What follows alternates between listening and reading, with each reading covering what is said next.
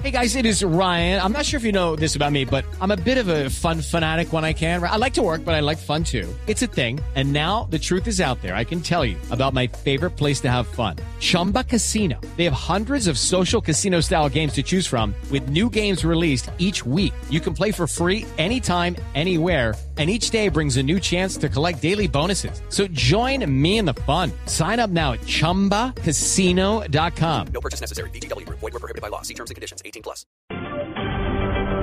9 de la noche, dos minutos. Aquí están las noticias. El presidente Juan Manuel Santos recibirá mañana la Comisión Asesora de Paz en la Casa de Nariño. Comisión que fue anunciada la semana pasada en alocución presidencial. Diego Monroy.